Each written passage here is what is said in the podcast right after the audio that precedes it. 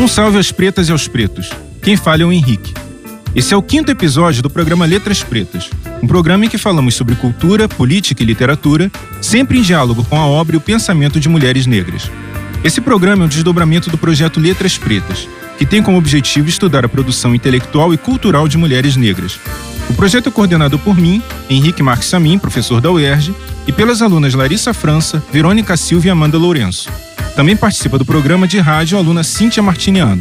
Toda semana publicamos resenhas e ensaios no nosso blog, no endereço letraspretas.com.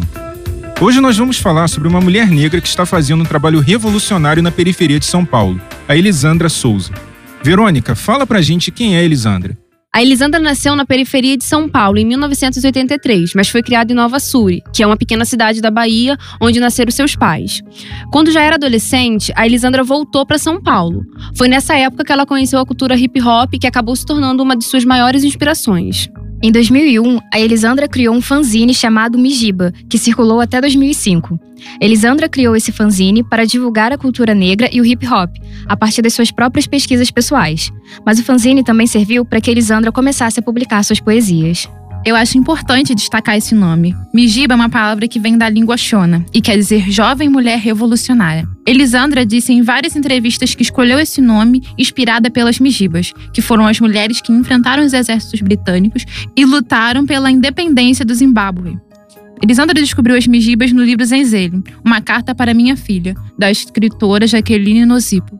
O primeiro livro da Elisandra saiu em 2007. Foi um livro chamado Punga, publicado junto com o poeta Akis Quintê.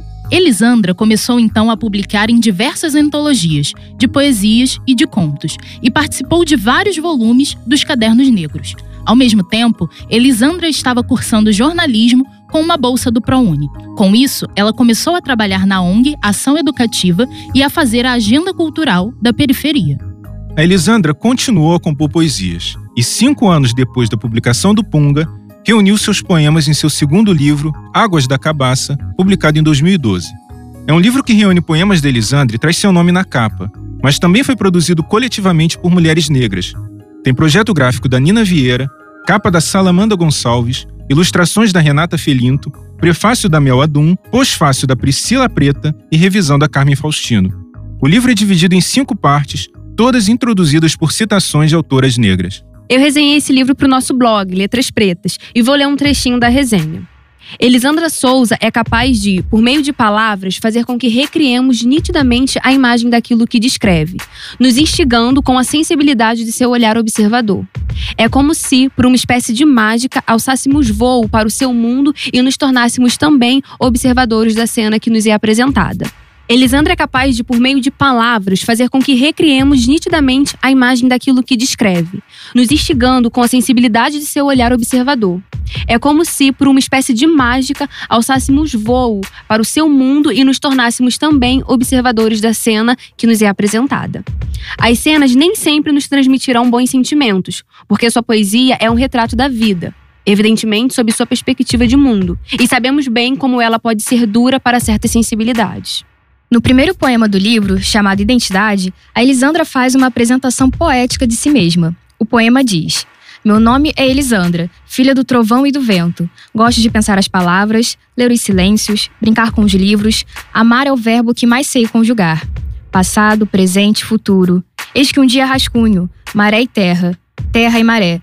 Sou de água, mas sou de terra. Sou de terra e de mar.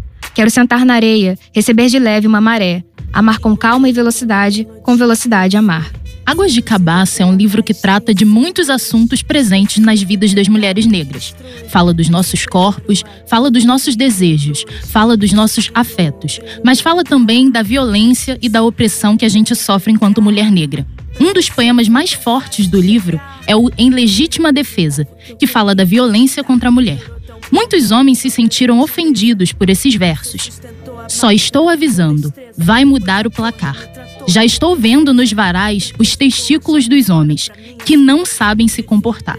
Mas, como disse a própria Elisandra, isso não é uma incitação à violência. Isso é só um aviso de que ou a sociedade muda ou as coisas podem ficar ainda piores. Esse poema, que foi recusado por algumas antologias, inspirou a música Não Foi em Vão, da cantora Lívia Cruz, que é a trilha sonora deste programa. No clipe da música, a Elisandra aparece recitando a poesia.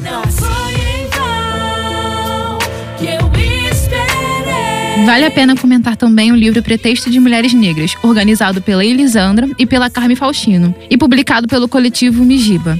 O livro traz poemas de 22 autoras negras e também é uma produção coletiva. A capa foi feita pela Renata Felinto e o projeto gráfico é da Nina Vieira. A gente vai ter que encerrar o papo por aqui por conta do tempo. Vamos deixar então nossas palavras finais? É isso aí, galera. Foi um prazer. Até a próxima. Foi um prazer, pessoal. Até o próximo programa. Até o próximo programa, gente. Conheçam Elisandra, conheçam literatura contemporânea. Até o próximo programa, gente.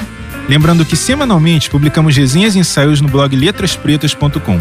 Um salve aos pretas e aos pretos e até o próximo episódio do programa Letras Pretas. Programa Letras Pretas. Locução: Henrique Marques Samin, Verônica Silva, Larissa França, Amanda Lourenço e Cíntia Martiniano.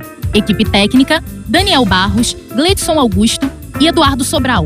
Produção: Rádio Erge. Realização: Centro de Tecnologia Educacional CTE SR3.